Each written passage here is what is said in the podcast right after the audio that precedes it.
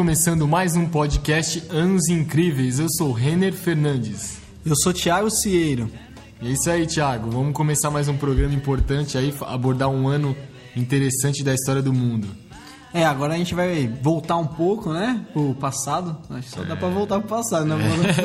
É, vamos voltar bem em relação ao último programa que foi de 1994. Qual é o ano, Thiago, que a gente escolheu para falar nesse podcast? 1932. É um ano muito importante pro mundo, mas principalmente pro Brasil e para os paulistas, né? É. Tem algumas coisas bem interessantes que aconteceram. Exatamente. A gente vai abordar todos esses pontos e acompanha a gente aí que o programa vai ser muito interessante, o programa de hoje. Então vamos para o primeiro bloco.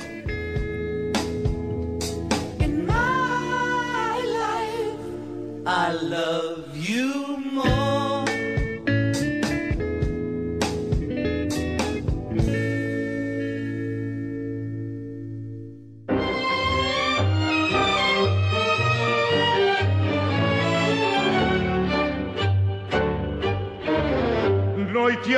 alta, céu risonho, a quietude é quase um sonho.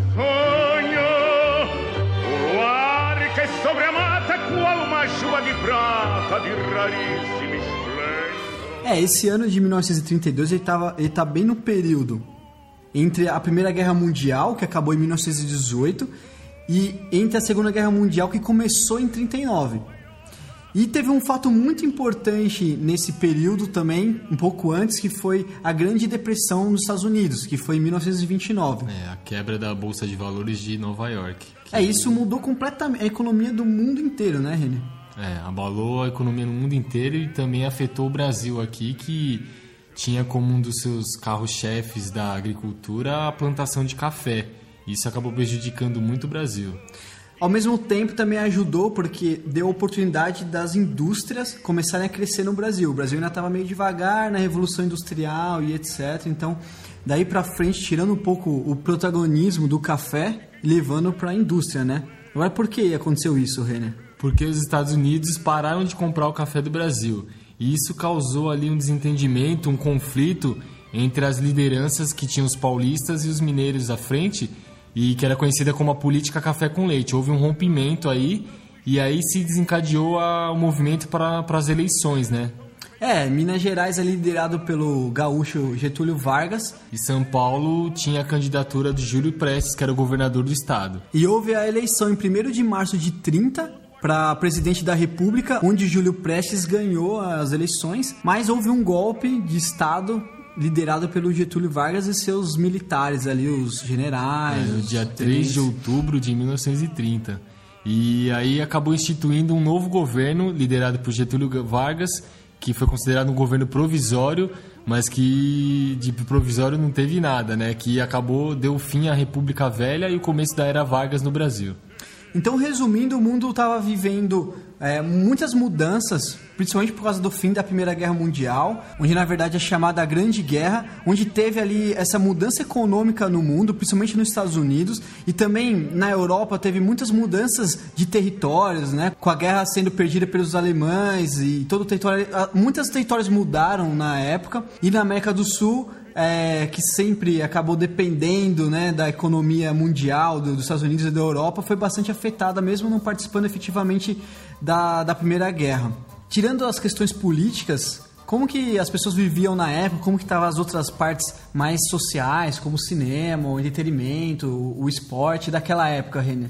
É, então, no cinema é, aconteceu, aconteceu uma, trans, uma transição importante que foi do cinema mudo para o cinema sonoro. Então, grandes filmes como os clássicos que a gente conhece até hoje do Charlie Chaplin uhum. acabaram perdendo espaço e começando os filmes com, com, com diálogo mesmo, os filmes com som. Uhum. E aí também surgiram grandes estrelas como Cary Grant, a Catherine Hepburn e Shirley Temple, que era aquela menininha que fazia vários filmes, foi uma revelação para o cinema, que sapateava tal. Uhum. Então, essa época começou a surgir novos grandes artistas do cinema e grandes produções de Hollywood. Também outro setor importante foi a da indústria automobilística, onde carros importantes, de marcas importantes, foram lançados naquele ano de 1932. Por exemplo, a Alfa Romeo P3, o BMW 320, o Fiat 508 e o Mercedes-Benz W15. Além disso, é, esse, além desses carros novos, como o Ford, que eu vou citar mais para frente, que o Ford eu dei uma, uma separada aqui para dar um destaque maior. O que aconteceu nessa época com os carros? Eles começaram também a ter uma transição da questão das rodas de madeira para as rodas raiadas, que nem a gente conhece as rodas de bicicletas, rodas com raios de ferro. Isso também modificou muito a industrialização dos automóveis. E nessa época também teve lançamento de, desses carros que eu citei, carros inovadores da parte da, da, do protótipo desses carros, né? De 1930 mais ou menos a 1937 surgiram modelos muito diferentes. Porque antes, por causa da Primeira Guerra, os carros, como não tinham dinheiro, não fizeram muitos investimentos nos uhum. carros. E depois, também na Segunda Guerra, por causa da falta de dinheiro, também não teve coisas muito novas. Então, esse período de 1930 a 1937, em, em que o 1932 está incluído, tivemos grandes inovações. E eu deixei para falar da Ford, porque a Ford lançou nesse ano de 1932 14 modelos de carros diferentes. Entre eles o Ford Cabriolet, o Ford Coupé e o Ford Roadster. Então, assim, foi uma das empresas, das das empresas automobilísticas que investiu pesado nesse ano de 1932. É, o Ford sempre foi a marca, e até por ser um dos primeiros inventores do carro, né? É, tem essa. É, uma das primeiras. É, a, a Ford a é Ford. Né? A Ford é Ford, né, mano? é, Ford, é, é, Ford. Ford. E no futebol no Brasil, como hoje é conhecido o esporte no país, o mais popular e é jogado por todos, desde os dos campinhos em vários bairros é, de todo o país. Um que nasce já pega uma bola, uma bola sai chutando, exatamente. é uma coisa é universal, né? Desde as comunidades até nos, nos condomínios na, na, na, em São Paulo, etc. Sempre tem alguém, as crianças jogando bola. Só que naquela época, o futebol era só de elite branca, né, Renan? É, era um, era um esporte bem elitizado mesmo. E, e também nesse ano de 1932, e no começo dessa década de 30, teve um, uma mudança importante que alguns clubes assim, tinham, eles tinham a regra de não aceitar mesmo a presença de negros nos seus elencos. E aí, para a gente ter um exemplo, o Arthur Friedenreich, que é um dos maiores atletas da, né, dessa era amadora do futebol, ele era filho de pai alemão e mãe negra. Então, para ele jogar nos clubes que ele jogou, ele tinha que alisar os cabelos dele. Tinha cabelos crespos, tinha que alisar o cabelo. Então, mais para frente a gente até vai falar uhum. disso na, na parte de esporte, que foi quando começaram alguns clubes a aceitarem negros nos seus plantéis, uhum. nos seus times, para poder é, jogar as competições, e isso é também um, é um fato importante desse ano de 1932. Legal, Renan. Então agora vamos para o segundo bloco, que vai falar um pouco dos assuntos internacionais daquele ano.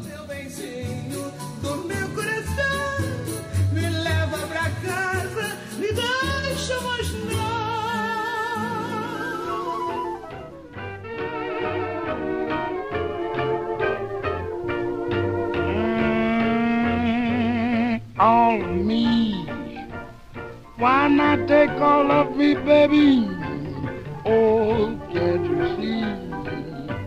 I'm no good without you. Oh, baby. Bom, e nesse bloco de acontecimentos internacionais a gente vai falar de um personagem de bastante destaque desse período na política mundial, que foi Adolf Hitler. A gente vai destacar aqui esses primeiros momentos dele na, e a ascensão dele politicamente no, no governo alemão até o, chegar né, nesse período que, assim, que acabou culminando em todo o estrago que ele fez lá na Segunda Guerra Mundial. Uhum.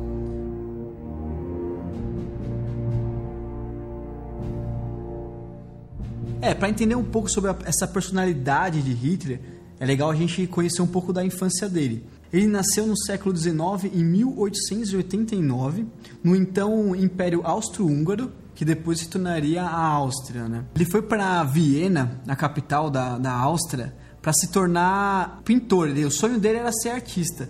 Só que ele não conseguiu, ele foi rejeitado duas vezes pela Academia de Arte de, de Viena. É, e ele também já vivia num ambiente antissemita né, onde a gente pode até ilustrar que na a maioria dos países, muitos países europeus já tinham esse, esse contexto antissemita por causa do, do, de uma rejeição aos judeus. Por quê? Porque os judeus chegavam nesses países e prosperavam, tinham investimentos, uhum. tinham posses e acabavam até roubando empregos dos próprios habitantes daqueles territórios. É, aí começou a Primeira Guerra Mundial, né? Que dentro dos motivadores de, de estourar a guerra, um dos principais foi o assassinato do arqueduque Francisco Fernando da Áustria, que era o país do, do, do Hitler. Ele não quis participar do exército do seu próprio país, porque dentro dos convocados tinha judeus, eslavo, e ele não queria, não né? queria se misturar. Né? Exatamente. Né? E aí ele se alistou no exército alemão e serviu como mensageiro lá, ganhou medalhas e tudo, porque ele sobreviveu a alguns ataques na época de gás mostarda e tudo mais. E no final da Primeira Guerra Mundial, a Alemanha acabou se rendendo e foi feito o Tratado de Versalhes, né? É, em 1919, e o principal ponto desse tratado determinava que a Alemanha aceitasse todas as responsabilidades por causa da guerra. Resumindo, colocou toda a culpa do que aconteceu na Alemanha e eles foram pagar o pato. Isso aí. Mesmo com o fim da guerra, ele continuou no exército alemão, só que agora na inteligência. E um dos papéis dele era meio que ficar de olho ali e participar do Partido dos Trabalhadores alemão. Só que ele acabou gostando das ideias do partido, começou a participar das reuniões, da opinião dele, até que ele se afiliou ao partido, enfim, e ele começou a ganhar voz dentro do partido, dentro com os outros líderes, eles formaram o Partido Nazista, que também é conhecido como Partido Nacional Socialista dos Trabalhadores Alemães. Também foi fundada a SA, que era um exército paramilitar do partido, que deu origem à famosa SS, que era a guarda particular dele. É, e um fato muito importante nesse, nesse contexto é, foi em 1923 que aconteceu o put da cervejaria, ou golpe da Baviera, que houve uma invasão do Hitler e os 600 integrantes da SA eles invadiram com violência o recinto para tomar o governo, tomar o poder e só que o governo não permitiu, né? Eles foram impedidos e aconteceu um confronto ali e em que eles foram atacados, mas acabaram sendo presos e até alguns foram mortos da, desse exército da SA. É engraçado que o governo se reúne na cervejaria, né, na Alemanha. É, é, é outro naipe, né? Os caras já vão lá para fazer reuniões é, periódicas e serem abastecidos pela a bebida típica. É, com a traição de Hitler, ele foi julgado como a mais alta traição onde ele seria até penalizado como, com a pena de morte. Só que no dia do julgamento, a, os juízes ali acabaram dando voz a ele, ver o que, que ele tinha a dizer, e ele acabou convencendo ali, né? Tipo, ele tem um poder da lábia muito boa, tinha, né? É, ele usou o poder de convencimento dele, astúcia e acabou mudando ali o quadro em relação à condenação dele. É, porque ele falou que os verdadeiros traidores era quem assinou o Tratado de Versalhes lá atrás e fez a Alemanha se render. Ele tinha muita mágoa disso, né? Die große Zeit ist jetzt angebrochen. Deutschland ist nun erwacht. Die Macht haben wir nun in Deutschland gewonnen. E o resultado desse julgamento, na verdade, foi que ele ficou apenas oito meses preso. É, parece a justiça brasileira de hoje em dia, hein? pois é. E nesse período que ele ficou preso, ele acabou escrevendo um livro na prisão chamado Mein Kampf, que ele defendia todas as suas ideias e vendeu mais de 200 mil cópias até o ano de 1932, né, Tiago? Isso, e depois que ele assumiu o poder em, em, de fato, ele vendeu mais de um milhão. Nossa, é... Então, assim, influente, assim, influente, é, a ideia, exatamente. A ideia, as ideias dele começou a disseminar muito na Alemanha e em toda a Europa. E isso que é, é meio que assustador. Dessa forma, Hitler percebeu que ele poderia chegar ao poder de forma legal. E aí ele teve que, para isso, é, renegar a sua pátria austríaca e depois de sete anos ele conseguiu a pátria alemã. É, e com a crise de 29, é, ali com a baixa do capitalismo, com a ideia capitalista, o Partido Comunista na Alemanha começou a crescer. E o Partido Nazista, que era socialista, não gostava nada disso. Então eles começaram a intensificar esse, essa ideia de ganhar o poder. Então Hitler concorreu às eleições em 32 e perdeu, né, Renner? É, ele perdeu para o candidato Paul van Hindenburg. E mesmo assim ele teve uma compensação, né, Thiago? É, ele, o Hindenburg ele ofereceu ao Hitler um cargo no seu gabinete, como chanceler de uma coalizão governamental, em janeiro de 33. E aí, Renner, houve um incêndio no parlamento alemão, onde culparam os comunistas. Então os comunistas começaram a perder força. E nas eleições de março, o Partido Nazista ganhou a maioria dos assentos da, da hashtag. É, só pra explicar, é, vem de Reich, né? Alemão, não é hashtag de hoje em dia, não. Né? Exatamente, que é o parlamento do governo. Por fim, acabou acontecendo a morte de Paul von Hindenburg, que era o presidente, e isso acabou abrindo caminho pro, pro governo do Hitler, para ele chegar ao poder mesmo como líder e a gente sabe tudo que ele ocasionou, Isso. né, né, Tiago? É, quando ele assumiu o governo alemão, uma das primeiras coisas que ele, que ele fez foi quebrar o Tratado de Versalhes, armando o exército alemão e até invadindo outros territórios. Aí começa toda a história da Segunda Guerra Mundial. Sabe né? quanto prejudicial foi para a história da humanidade, né? É, a gente costuma dar as nossas dicas, então a gente vai dar uma dica aqui. Isso de uma série que é em duas partes, que foi produzida pela, na verdade foi lançada pela CBS, a rede americana, em 2013, que chama Hitler, a Ascensão do Mal. Tem no YouTube, né, Tiago? É isso, é muito legal. No YouTube tem, dá pra ver as duas partes inteiras. É Com... bom que entende um pouco dessa história, isso. né? Dessa fase aí do, pode da ascensão de Hitler. Pode conferir lá que vocês vão gostar. En estas noches de frío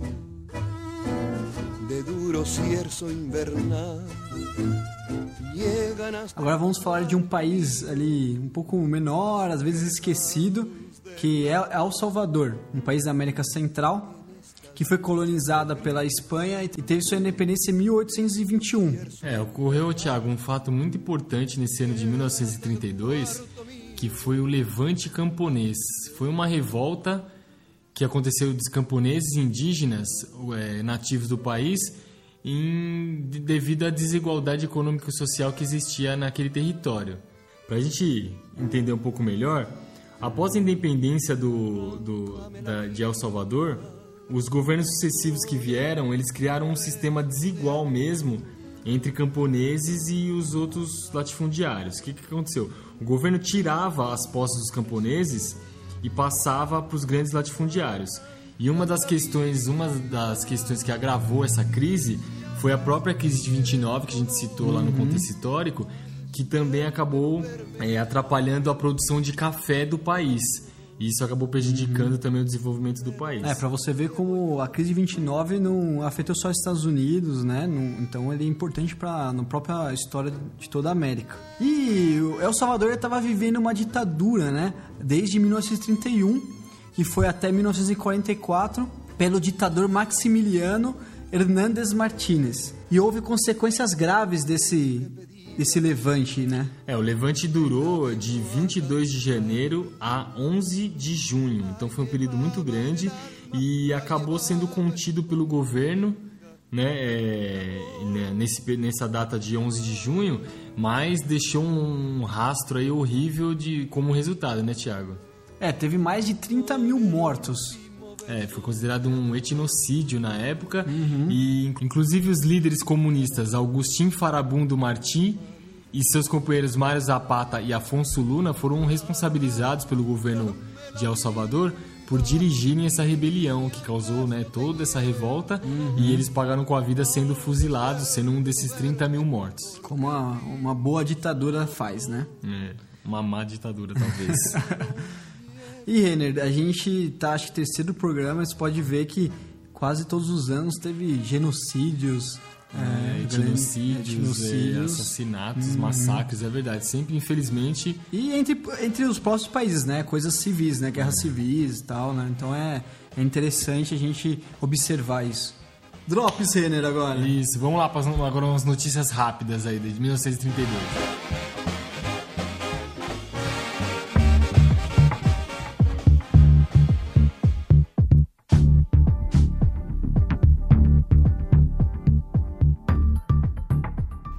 1932, foi eleito pela primeira vez presidente dos Estados Unidos Franklin Delano Roosevelt. Ele também seria eleito reeleito presidente dos Estados Unidos em 1936, depois em 1940 e em 1944. É, a galera gostou dele, É, né? a gente sabe que ele teve uma atuação importante aí, né, no, à frente dos Estados Unidos. Ele era um candidato democrata e ele passou por esse período da, da- do começo e até o final da, da Segunda Guerra Mundial. Em 22 de janeiro de 32, morreu o último rei de Portugal, o Dom Manuel II. Isso é curioso, hein? É, ele morreu em Londres, que foi a cidade que ele se exilou após a implantação da República de Portugal em 1910. É, acabou a mamata, né? Quando É, acabou a é que- República, eles tiveram tudo que fugir. E é interessante saber que o último rei de Portugal Foi em 32. É isso aí. Outra personalidade da política que a gente pode citar aqui foi o nascimento do primeiro-ministro francês Jacques Chirac. Também é um nome muito importante aí dos anos, no, principalmente nos anos 90 até os anos 2000. Ele foi primeiro-ministro da França em três períodos, de 74 a 76, de 1986 a 88 e depois de 1995 a 2002. Aliás, eu lembro muito bem dele quando a França conquistou a Copa do Mundo de 98. Ele estava lá, como foi e, tipo, muito parabenizado por, por, por ter sido durante o governo dele de primeiro-ministro. Entendi. E na Guatemala, que faz fronteira com El Salvador, que a gente falou agora há pouco, dois vulcões entraram em erupção, o Fuego e o Acatemango. E no caso ali destruiu diversas cidades da Guatemala e tal. Foi um fato importante. Também em 32 ocorreu aqui na América do Sul a Guerra do Chaco. Deu em cima, deu embaixo, na dança do Chaco. Não, então. A Guerra do Chaco. Você vai fazer essa piada mesmo, mano? Foi a guerra entre Bolívia e Paraguai que ela se estendeu de 1932 até 1935. Ela se originou devido a uma disputa territorial da região do Chaco Borel, né, tendo como uma das causas a descoberta de petróleo, né, como sempre, Sempre, né? petróleo pondo Causando aí pelo mundo, né? Uhum. nações em guerra, que foi petróleo descoberto no, no Sopé, nos Andes, e foi a maior guerra da América do Sul no século XX. e deixou 60 mil bolivianos mortos e 30 mil paraguaios. No caso, a Bolívia foi derrotada e perdeu a anexação de parte desse seu território para os paraguaios. É, e em 12 de junho de 1935, claro, com pressão dos Estados Unidos, sempre ali, né? Ali subsidiando as guerras, foi aprovada. Petróleo no meio. É, lógico, igual a Guerra do Iraque e outras que a gente conhece, foi aprovada a cessação das hostilidades.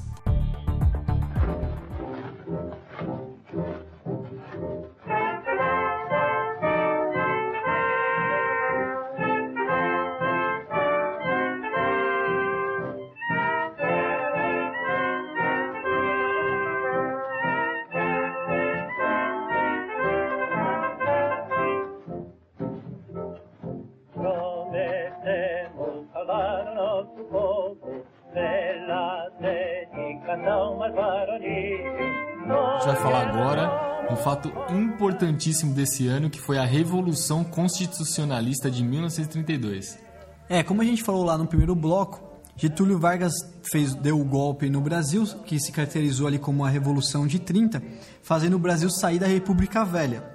É, ele instaurou o governo provisório, que de provisório, né, entre aspas, não tinha nada, porque ele ficou de 30 a 1900, de 1930 a 1945. Na verdade, foi o início da era Vargas, né? Isso. É, ele era conhecido meio que como ditador e metade populista, né? E essa era Vargas foram, foi muito marcada por diversas lutas armadas, não foi só a Revolução de 32. E Getúlio acabou indicando os governadores dos estados e o que desagradou muito os paulistas. Inclusive, ele indicou para São Paulo um governador militar e que não era paulista.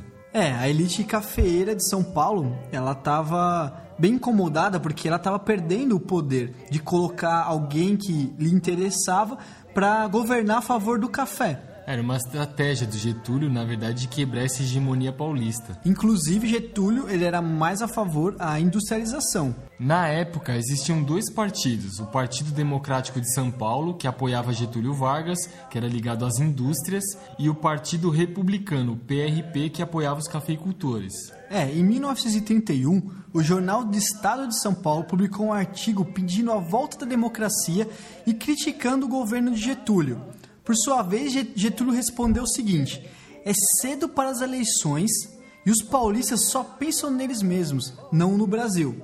É, aí o que aconteceu? A revolta começou unindo os dois partidos, o Partido Democrático e o PRP, formando a Frente Única Paulista, FUP. a FUP, que tinha o slogan de tudo por São Paulo. Só que aí começou a repressão do Getúlio. Ele colocou o exército e a polícia na rua. Inclusive, o jornal Gazeta, na época, foi totalmente destruído pelas próprias tropas do Getúlio Vargas. E ele pediu a retirada de todas as armas do exército paulista. É, uma maneira de controlar qualquer revolta, né? Só que na época, o Rio de Janeiro, o Rio Grande do Sul e Minas Gerais, eles apoiaram São Paulo. Porque eles também queriam a volta da democracia, também não estavam gostando muito da forma de Getúlio. Então eles de- eles declararam apoio a São Paulo, falando que enviariam tropas se precisassem de ajuda. É, em 23 de maio começou uma ação contra Getúlio Vargas e seu governo, onde as pessoas foram para as ruas, né, dando tiros para o alto, e jornais que também que tinham de apoio ao governo foram completamente destruídos. É, tipo, toda ação tem uma reação, né? E um grupo armado dos paulistas foram à sede dos tenentes. E houve um confronto que marcou ali, porque quatro estudantes acabaram morrendo. E eles se tornaram os heróis da revolução. E, enfim, deu início à revolução de fato, né? Inclusive, esses estudantes se tornaram um marco para esse movimento, dando o nome para o movimento MMDC, que eram as iniciais dos nomes de Martins, Miragaia, Drauzio e Camargo. Em 9 de julho, Júlio Prestes, junto com seu interventor Pedro Toledo, iniciou a revolução. E o interessante é que as pessoas começaram a apoiar bastante a revolução.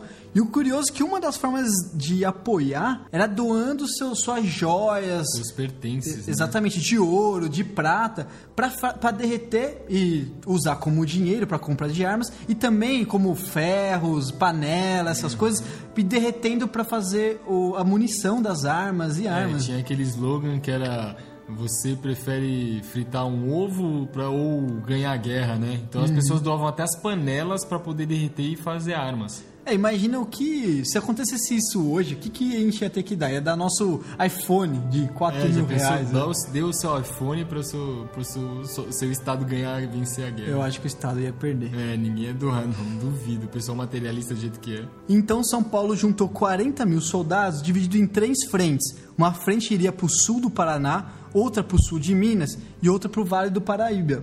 No caso ali eles iriam se encontrar com as tropas de Minas Gerais, Rio Grande do Sul, que também falaram que iria apoiar. E o plano era marchar até o Rio de Janeiro, que era na época a capital federal do, do país. Diante disso, o governo federal fez uma campanha muito forte, né, através de Getúlio Vargas, e convencendo os outros estados a apoiarem é, o governo. Inclusive, né, falando que São Paulo é Querendo se criando, separar, isso, criando né? um movimento separatista tal do resto do Brasil.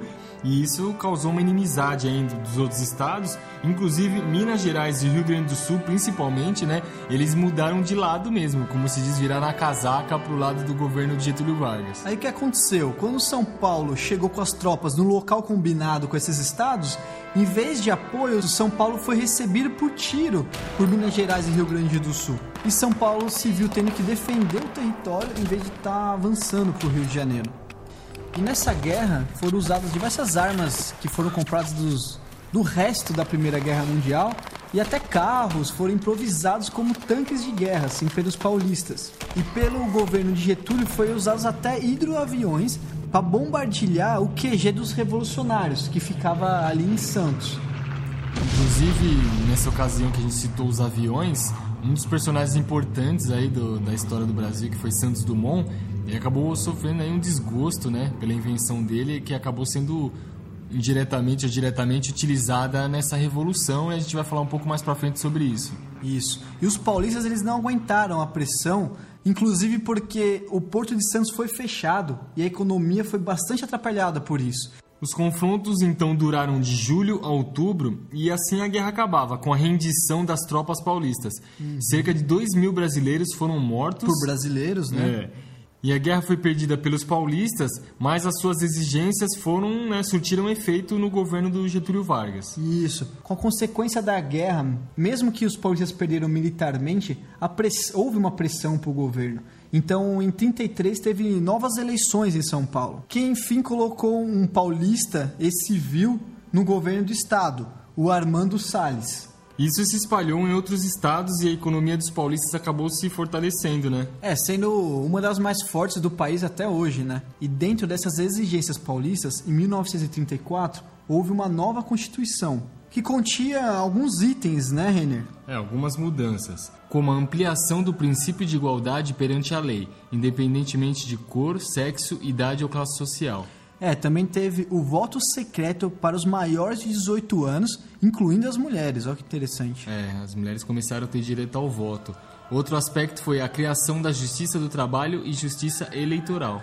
A proibição do trabalho infantil e a jornada do trabalho de 8 horas. É, além disso, férias de 30 dias e descanso semanal remunerado aos funcionários. Também teve a criação da indenização do trabalhador demitido. É, Tiago, tudo isso compõe a consolidação das leis do trabalho, conhecida como CLT. Isso que a gente tem até hoje aí, né?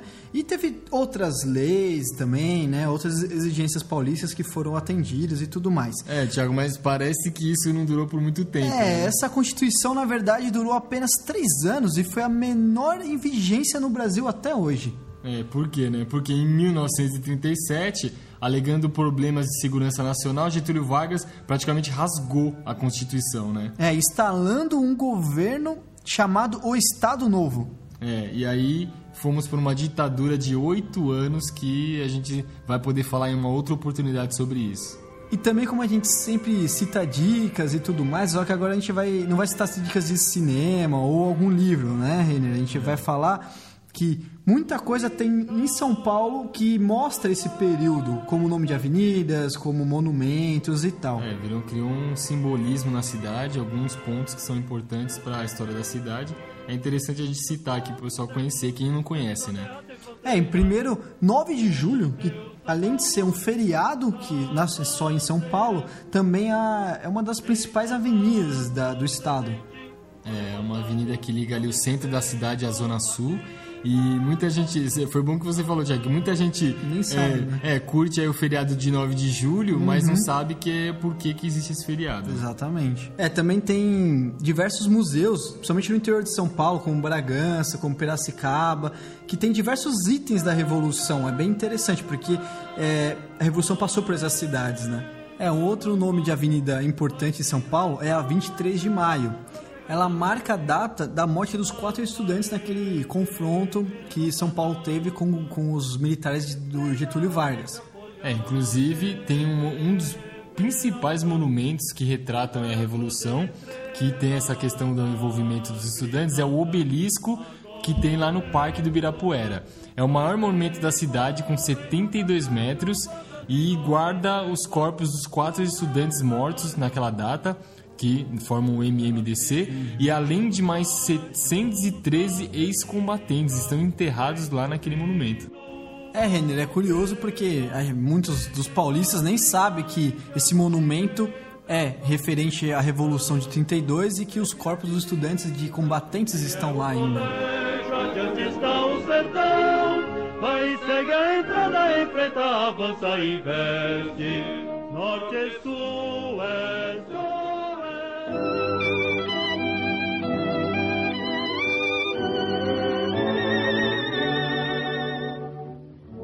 Em 23 de julho em 1932, aos 59 anos, morria Alberto Santos Dumont. Ele que é considerado por muitos no mundo todo aí como um inventor do avião. É, existe uma polêmica aí, né, em torno disso, mas é de se notar que o nome dele é mundialmente reconhecido, né, Renan? É, ele tem um- essa polêmica porque os norte-americanos reivindicam aí o, o a patente de inventores do avião, mas ele foi um dos que contribuiu muito para essa questão da pesquisa e desenvolvimento desse do protótipo do avião, começando por os balões e tal. Mas a gente vai, vai citar isso agora nessa, nessa mini biografia aqui que a gente vai falar para vocês. Santos Dumont nasceu em 1873, no período do Brasil Império ainda. Ele era de família rica e os Dumont eram donos de uma das maiores fazendas de café do Brasil. Isso quando, principalmente quando e o café estava bem forte na época, né? Era bem. Era, é, café forte eu não gosto muito, não. Eu gosto mais men- menos forte. Do, no meio pro final do programa começa as piadas, não é? É brincadeira, nem café eu tomo. Mas é que você falou café bem forte, é... Desde pequeno ele era fascinado por balões e aviões que o pai dele trazia livros da, da Alemanha, da, da França, da, da Europa em geral, né? E na, e quando ele era adolescente, o pai dele se acidentou num, de cavalo e ele ficou de um, com um lado paralisado. Literalmente caiu do cavalo. Caiu do cavalo. Então a família ele foi para Paris para se tratar, porque Paris estava mais avançado na medicina e tudo mais. É, na época existia todo um, um movimento de vários pesquisadores, pessoas que estavam investindo tempo na aviação. Então, vários tipos de balões dirigíveis estavam sendo criados, né? Até existia já o Aeroclube na França. Então, o próprio governo incentivava essas criações. E Santos Dumont vendo é, esse movimento, ele resolveu ficar em, em, em Paris, a, a, família voltou para o Brasil e dentro dos seus estudos e suas experiências, ele criou seu primeiro balão, que chamava o Balão Brasil. Isso em 1898. Só que o balão ele tinha muitos problemas, porque você não conseguiria, você não conseguia dirigir ele, você não conseguia direcionar onde ele estava. O vento levava e isso não ia servir de nada se não existisse uma direção. E ele começou a querer resolver essa questão do, de dirigir da propulsão no balão, então ele criou seu primeiro dirigível e, seu, e fez seu primeiro voo em Paris. É, ele projetou então o seu número 1, um, né, que ele tinha uma forma de charuto e era movido à base de hidrogênio e motor a gasolina. O primeiro voo aconteceu no dia 20 de setembro de 1898, é, num balão com propulsão própria. No ano seguinte, em 1899, ele voou com os dirigíveis número 2 e número 3. É, e assim foi. Ele foi fazendo dirigível 4, 5, até o 9, até o 14, que deu origem depois ao 14 bis, né, Renner? É, essas invenções do Santos Dumont acabaram sendo recompensadas porque ele fez tanto sucesso que ele chamou a atenção do milionário Henry Dodge, e que no dia 24 de março de 1900 ofereceu um prêmio de 100 mil francos a quem partisse de Saint Cloud, contornasse a Torre Eiffel e retornasse ao ponto de partida em 30 minutos. E em 19 de outubro de 1901, ele cruzou a linha de chegada com o balão número 6 mas aí houve uma polêmica lá, uhum. graças ao que teve um atraso de 29 segundos, não sei o quê. E, mas assim, isso não, não tirou o mérito dele, porque no dia 4 de novembro, o Aeroclube da França o declarou vencedor. Aí, além do prêmio que ele recebeu, esse prêmio Dolt, ele recebeu também do presidente Campos Salles, presidente brasileiro, outro prêmio no mesmo valor, de 100 mil francos, e uma medalha de ouro. Que interessante, pelo menos o governo valorizou, né, na época, isso é legal. O balão que deu origem ao 14 bis, ele tinha a mesma estrutura que todo mundo conhece da imagem do 14 bis. É, do avião, né? Isso, só que com um balão por cima. E aí ele viu que a necessidade não precisava daquele balão e tudo mais, ele tirou e enfim ficou em formato do avião que a gente conhece hoje do 14 bis. É, como se fosse um caramujo com a casinha em cima. Tirou a casinha e virou Isso, só avião. Isso, exatamente. E curioso que quem vê a imagem do 14 bis acha que a parte da cauda é a parte de trás como os aviões hoje. Na verdade, ele voava ao contrário. Aquela parte da cauda era a parte da frente e as asas ficavam na parte de trás do avião. É muito estranho mesmo se acostumar. E em 1906, no campo de Bagatelle, não é a de São Paulo, quem é de São Paulo para não confundir, campo de Bagatelle da França, então ele fez seu primeiro voo com 14 bis. Como que foi, Renner? É, o 14 bis voou por uma distância de 60 metros a 3 metros de altura do chão e conquistou a taça Archdeacon.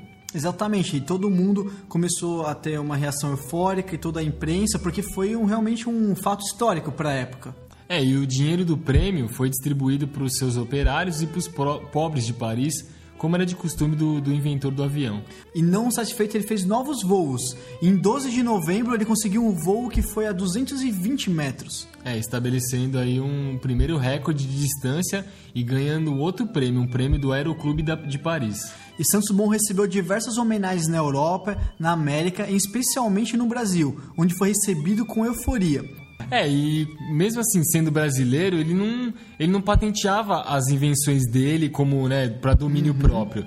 Inclusive, seus projetos foram aperfeiçoados por outros outros inventores também. É, dizem que ele queria democratizar a aviação. Ele, ele- o sonho dele era que todas as pessoas teriam um avião na garagem um dia.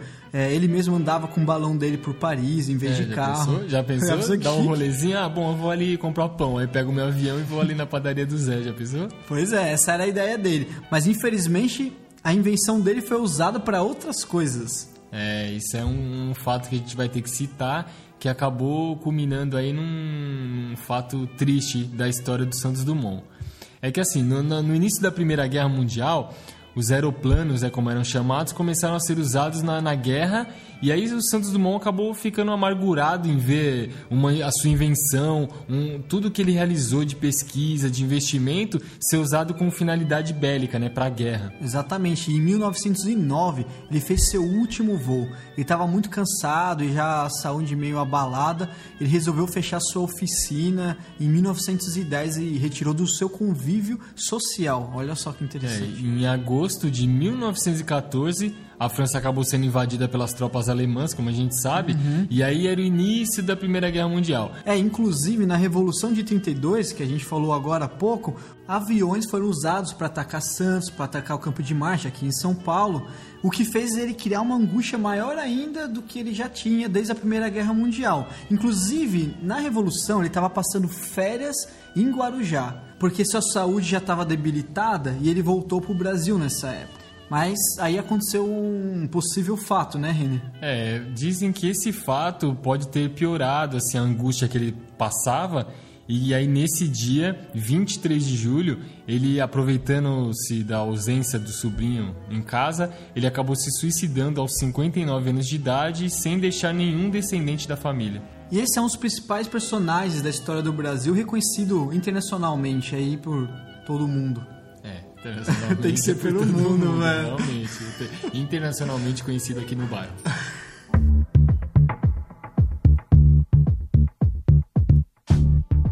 E em 1932 nascia Raul Cortez, grande ator brasileiro, e ele nasceu em 28 de agosto e infelizmente faleceu no dia 28 de julho de 2006 aos 73 anos. O Raul Cortez ele participou de 66 peças teatrais, 20 telenovelas, 6 minisséries e 28 filmes, tendo recebido vários prêmios. É, são números impressionantes aí pro ator, né? E 15 de setembro de 1932 nascia o ator e diretor Antônio Abujanra. É, ele que teve um envolvimento aí com televisão, mas principalmente com teatro, foi um dos diretores muito premiados no Brasil. E a gente lembra ele de personagens de novela, mas principalmente de um, um programa que ficou marcado aí na televisão brasileira, na TV Cultura de São Paulo, que era transmitido em outras emissoras, que era o Provocações. Ele era um cara muito de um humor muito ácido, muito crítico e infelizmente veio a falecer agora neste ano de 2015 aos 82 anos. E agora vamos para o bloco de esportes. Night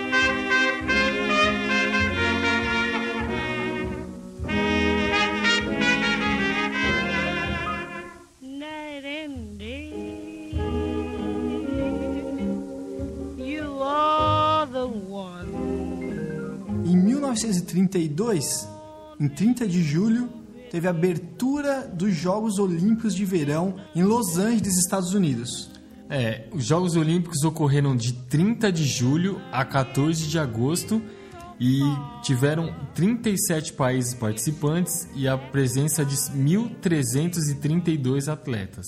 É, o Brasil teve uma participação constrangedora, porque devido à Guerra Civil da Revolução Constitucional de 32, não teve o foco nas Olimpíadas, né? Então teve toda sua atenção durante os meses de junho, agosto e setembro, logicamente para o conflito. É, e aí não investiu, não preparou os atletas para participarem dessa competição internacional. É, a gente pode citar aqui alguns destaques, é, mas a gente acho que vai focar mais em falar num atleta brasileira que eu vou citar daqui a pouco. A gente vai passar, na verdade, o quadro de medalhas. Em primeiro lugar ficou os Estados Unidos com 103 medalhas no total, sendo 41 de ouro. Em segundo ficou a Itália com 36 medalhas e em terceiro a França com 19 medalhas. E como eu disse, um dos nomes de destaque dessa Olimpíada, principalmente para o Brasil, foi a nadadora brasileira Maria Lenk. É, ela era filha de imigrantes alemães e nasceu no dia 15 de janeiro de 1915 no Rio de Janeiro e faleceu no dia 16 de abril de 2007. Ela era atleta do Flamengo e ela foi a primeira atleta sul-americana a competir nas Olimpíadas. Por isso que eu acho que assim, ela foi um destaque dessa Olimpíada e a primeira a estabelecer também um recorde mundial. Ela é considerada até hoje a maior nadadora brasileira de todos os tempos, sendo a única mulher do país a ser introduzida no Swimming Hall of Fame, que é o Hall da Fama da natação mundial, uhum. que fica na Flórida. Quer dizer, uma honra e tanto, né? Legal, para os atletas do Brasil, daquela época que era tão é, deixado de lado, que nunca foi tão nunca foi investido, né? Até é, hoje não é tão até investido. hoje, é né? verdade. Até hoje os outros Imagina esportes, além do futebol, tirando o futebol, os outros esportes não tem investimento nenhum praticamente, só de empresas e alguns governos. E quer dizer, ela conseguiu uma façanha dessa. E mas tanto foi importante, ela teve um reconhecimento porque na, em homenagear ela, o tradicional troféu, troféu Brasil de natação, que foi disputado por uhum. muitos anos, ele passou a chamar Troféu Maria Lenk em 2007, no ano de falecimento dela. E esse troféu é um dos principais torneios de, de natação do Brasil junto com o troféu José Finkel. Interessante. E falando de futebol, também de proeza também, né? É uma proeza. a seleção da Áustria, que hoje em dia não é uma seleção forte, ninguém fala muito, entre os anos de 1931 e 1936, ela se, se destacou no futebol europeu, né, René? É, porque em 31, essa seleção, ela começou a protagonizar, assim, a, a, a jogar partidas que foram consideradas exuberantes as exibições dele. Ofensivo e criativo, é, né? Exatamente. Tinha um, o técnico Hugo Meisel, ele tinha, tinha uma proposta de ataque, de, de uhum. ofensividade, e aí essa equipe, nesse período que envolveu no 1932, ela ficou 14 partidas invictas, é, que, especificamente entre abril de 1931 e dezembro de 1932. E conquistou a Copa Internacional da Europa Central de 1931 e 1932, ficou em quarto colocado na Copa do Mundo de 1934, que foi na Itália, e foi medalha de prata nas Olimpíadas de Berlim em 1936. É, quer dizer, foi uma equipe que foi forjada ali naquela uhum. época e que teve grandes conquistas, inclusive você falou dessa Copa Intercontinental, ela conseguiu vitórias sobre a Suíça por 8 a 1 e sobre a Itália, que pô, era Sim. uma seleção já de renome né, nessa competição para conquistar esses dois títulos. E a seleção do Brasil, Renner, de futebol, o que, que ela fez nesse período? Então, nesse período teve uma competição chamada Taça Montevidéu, em que a seleção brasileira disputou partidas com, com, contra clubes tradicionais do Uruguai, como Penharol e Nacional. E no futebol nacional, Renner, quem foi campeão paulista foi o Palestra Itália, ou Palmeiras, né? O que na época chamava Palestra Itália. Por que, Renner? É, porque devido a a Segunda Guerra Mundial, os times tiveram que trocar os times como o Palmeiras e o, e o Cruzeiro, né? Se chamavam Palestra Itália, por causa da colonização italiana e tal. E aí, por causa da guerra, por causa dos confrontos com os italianos, tiveram que mudar o nome. Uhum. O Palmeiras virou Palestra Itália, virou Palmeiras uhum. e, o, e o Palestra Itália de Minas virou Cruzeiro. E o Palmeiras acabou sendo o campeão uhum. paulista de 1932. E no Rio de Janeiro foi o Botafogo, né?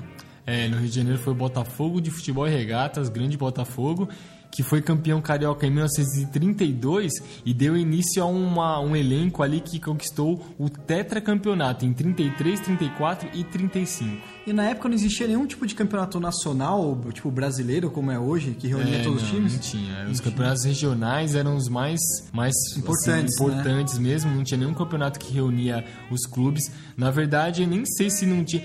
Eu acho que talvez teria campeonatos que de, estaduais de seleções assim, seleção paulista contra seleção ah, carioca, sim. contra seleção uhum. mineira, mas eu acho que nessa época nem tinha ainda. Então os campeonatos importantes eram esses, não existia nem torneio Rio São Paulo, nem uhum. nada. E nesse ano também foi fundado um clube importante para São Paulo, né, do interior de São Paulo, que foi o Mojimirim Esporte Clube, né? É, o Mojimirim, é, o destaque do Mojimirim é porque ele revelou o Rivaldo, né, que foi eleito o melhor jogador do mundo uhum. pela FIFA em 1999, foi pentacampeão da Copa de 2002, então foi o clube que revelou um dos grandes jogadores da história do futebol brasileiro.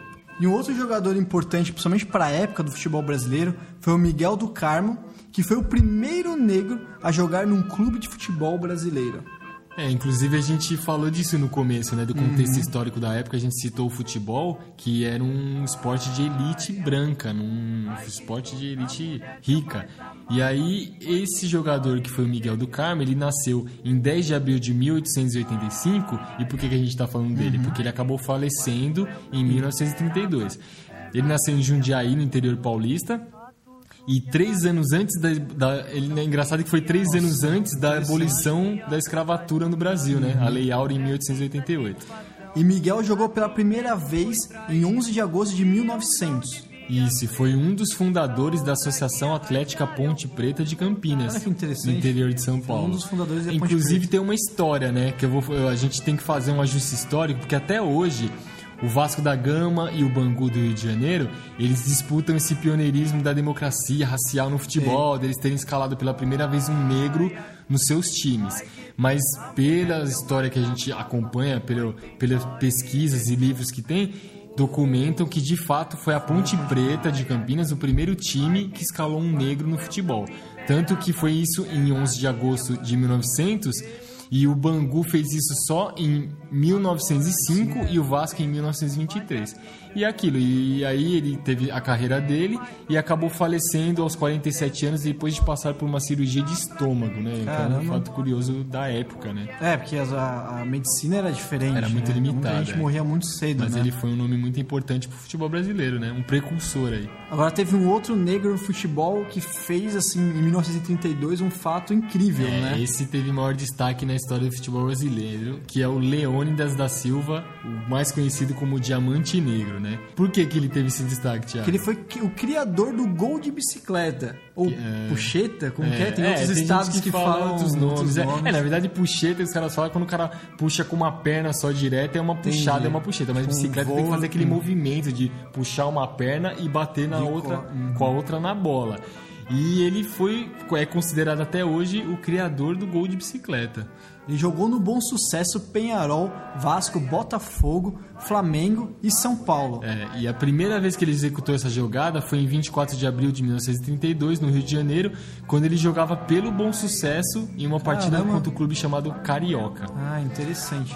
Pra complementar né, o currículo dele, que ele se tornou um dos maiores jogadores da história do futebol brasileiro. Pela seleção brasileira, ele jogou as Copas da Itália de 1934 e da França em 1938, quando foi o artilheiro da Copa com oito gols. gols, olha que interessante. E ele morreu em 24 de fevereiro de 2004, aos 90 anos. É, e Legal. marcou sua história na, né, na história, marcou seu nome na história do futebol, futebol. mundial.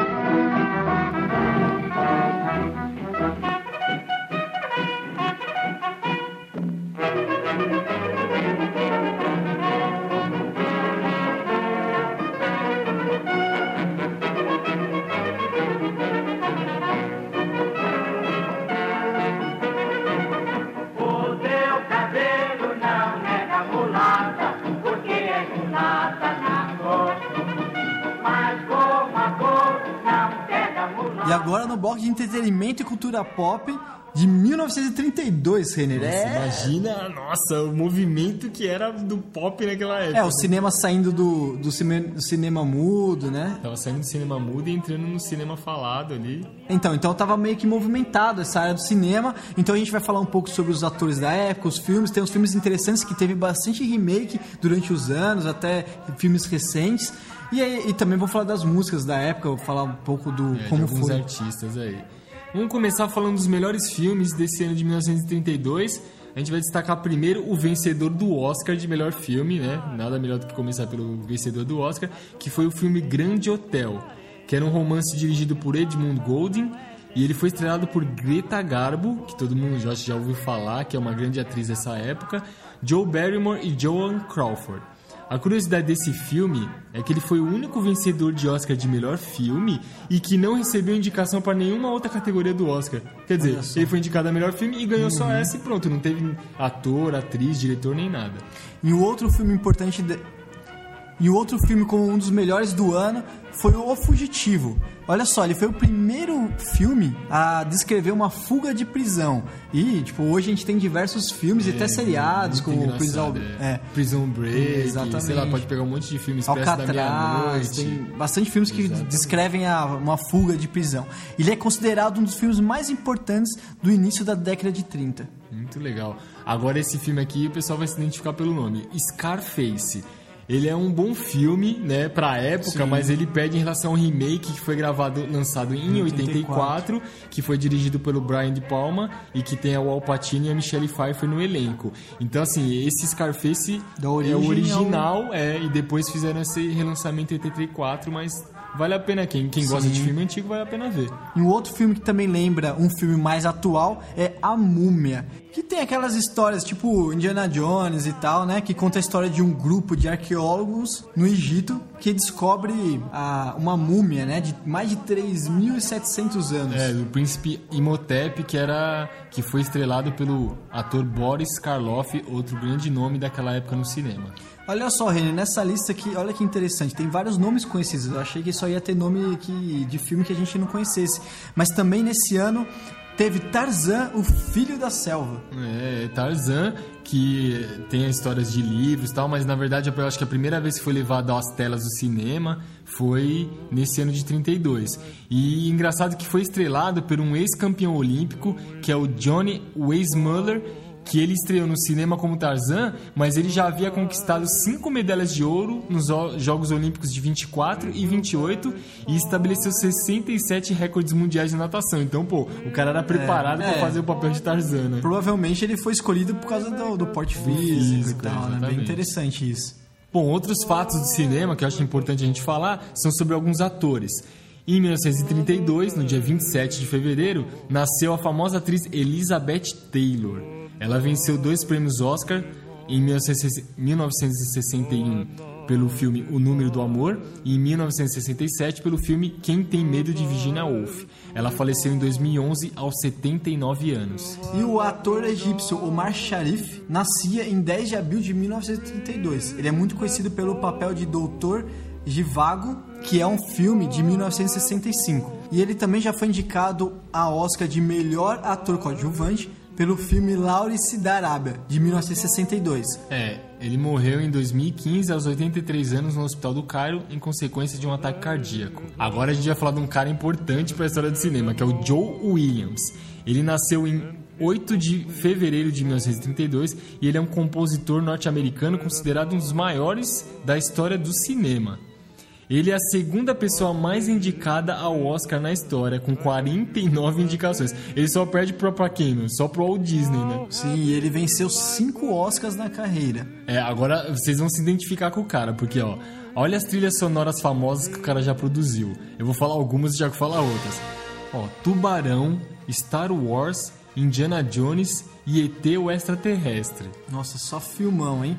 Superman, Jurassic Park, A Lista de Schindler e Harry Potter. Até de filme mais antigo até mais recente. O cara é outros. muito A gente fera, tá né? citando alguns, mas o cara era Ah, os muito principais, fera. né? É. Ah, ah, pra mim, assim, Star Wars, Superman, em termos de som, são os mais. Jones. Indiana Jones, então. Esses três, pra mim, são os tops me engano, tem De. Volta pro Futuro, todos o cara produziu. Muito bom. Agora vamos falar de um, um cara legal também. Pat Morita nasceu em 28 de 6 de 1932. Hum, Quem que é Pat só. Morita, Thiago? Ele é o Sr. Miyagi do Karate Kid. Pô, hein? mano, marcou geração isso aí, mano. Quem não assistiu na Caramba. Sessão da Tarde? Pois é, assim, ele é ícone de uma geração, né? E ele faleceu em 24 de novembro de 2005, aos 73 anos. Daniel-san, O quê? karate. Aqui. Karate aqui. Karate aqui nunca. Você compreende? Acho que sim. E também nesse ano de 32 aconteceu o primeiro Festival Internacional de Cinema de Veneza, que é muito conhecido da indústria de filmes, e ele premia o melhor filme com o troféu Leão de Ouro. E na literatura, Renner, houve diversos livros importantes em 1932, como Admirável Chip novo. Não, não. Mundo novo, não é música da Pitty, né? Admirável Mundo Novo, um romance escrito por Aldous Huxley, que narra um futuro hipotético onde as pessoas são meio que pré-condicionadas bi- biologicamente e condicionadas na sua mente, né, psicologicamente, a viverem em harmonia e com leis e regras sociais. E esse livro é considerado um dos maiores, uma das maiores obras de ficção científica da história da literatura. É, então, e um outro livro importante foi o livro Menino de Engenho, que foi lançado pelo escritor brasileiro José Lins do Rego. Acho que muita gente teve que ler esse livro aí na- no colegial, e é um livro muito conhecido mesmo.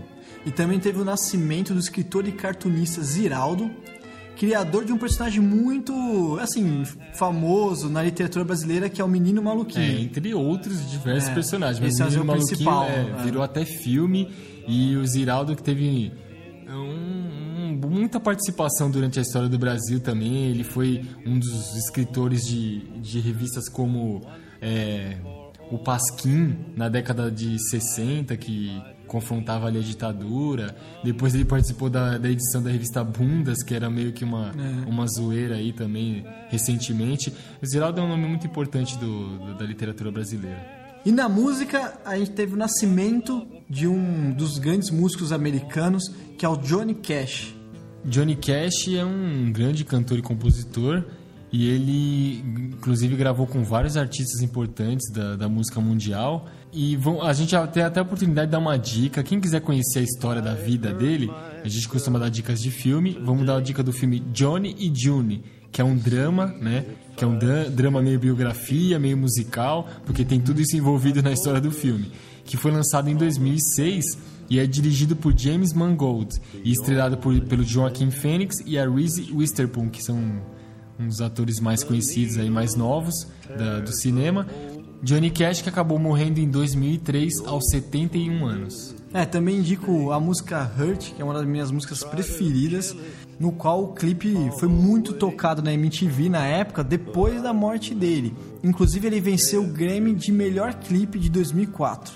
E também foi considerado pela revista Billboard como o melhor clipe de todos os tempos. Então eu indico aí porque é muito bom mesmo. Busca aí no YouTube. É, na música brasileira, eu acho que vale a pena a gente citar alguns nomes de cantores importantes daquela, daquele ano de 32 e daquela década de 1930. Inclusive, vocês estão ouvindo aí durante os blocos algumas canções que são daquele ano e que ilustraram é, o início dos blocos. E no final, no último bloco, a gente vai citar cada uma delas. É, acho importante falar os nomes de do Noel Rosa, conhecidíssimo da música brasileira, Lamartine Babo, que inclusive, além de compositor de músicas românticas, ele foi o autor das músicas, do- desculpa, dos hinos dos principais clubes cariocas, Flamengo, Botafogo, Vasco, Fluminense, Bangu e outros. Ele criou a letra de todos esses hinos. Tem também Francisco Alves, Vicente Celestino, Carmen Miranda, conhecido de muita gente, é lógico, Silvio Caldas e Bidu Saião. Esses são alguns nomes que a gente está citando para fazer uma homenagem. E também vou citar uma das músicas de destaque, que foi a música interpretada por Vicente Celestino, que é a música é, Noite Cheia de Estrelas, que ficou também muito conhecida naquele ano de 1932.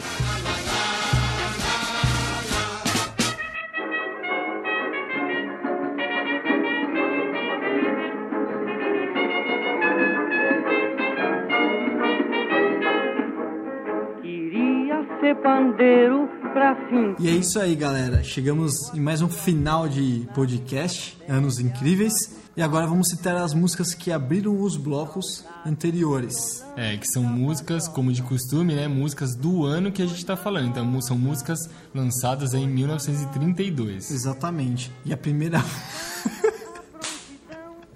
Lógico. Isso é uma marca do programa, exatamente. pra quem não entendeu, a gente conta quantos exatamente eu ou o Renner fala. Tudo é exatamente. Exatamente. Mas assim, ó, o desafio aí pro ouvinte é vocês contarem quantos exatamente a gente falou e mandar pra gente. Isso, já que a gente precisa interagir com vocês, nossos amigos ouvintes, que dão audiência e dão estímulo pra gente continuar. Começa a anotar quantos exatamente a gente fala pra complementar a opinião do outro e aí vocês mandam pra gente pra gente se policiar porque tá É, é que muitos, do limite. muitos são cortados na edição, mas, pô, a gente fala muito, cara. Bom, mas voltando. A, a primeira música do primeiro bloco, que foi ali do contexto internacional, ali falando Geopolítico. geopolítico, foi A Noite Cheia das, de Estrelas, de Vicente Celestino. É, a o segundo bloco foi aberto por uma música de Louis Armstrong, a música All of Me. E o terceiro bloco foi tocado o hino constitucionalista de 1932. O hino foi composto por Marcelo Tupinambá e gravado por Francisco Alves em 1932. Isso, para abrir o quarto bloco, a música tocada foi Night and Day de Billie Holiday. E no quinto bloco foi tocada a música O Teu Cabelo Não Nega, de Cássio Barbosa e o grupo da Velha Guarda. É, e fechando nesse sexto bloco, a música São Coisas Nossas, de Noel Rosa. Que é a música que vocês estão ouvindo aí ao fundo. Menina que namora. E é isso aí, pessoal. Se vocês quiserem interagir com a gente, continuar acompanhando nossas próximas edições do podcast, você pode assinar o nosso feed aí no seu agregador de podcast. Quem tiver Android, né? Quem tiver iPhone pode nos encontrar lá no iTunes. Já, a gente tá lá também marcando presença. E também estamos no SoundCloud com o nosso canal lá. Se vocês quiserem ouvir os áudios dos outros programas de 1976, de 1994 e agora esse de 1932. Tem também nossa página do Facebook, que a gente aguarda lá também. Os comentários de vocês, dicas para os próximos programas. Se vocês quiserem mandar alguma crítica, alguma sugestão, vocês podem mandar por e-mail. Nosso e-mail é anosincríveis.podcast@gmail.com. Agora nós vamos nos preparar para o próximo podcast. Esperamos que vocês tenham gostado, vocês tenham ganhado conteúdo aí, conhecido histórias que vocês não conheciam. E é isso aí, a gente está de volta brevemente. Até o próximo programa, galera. Uhul!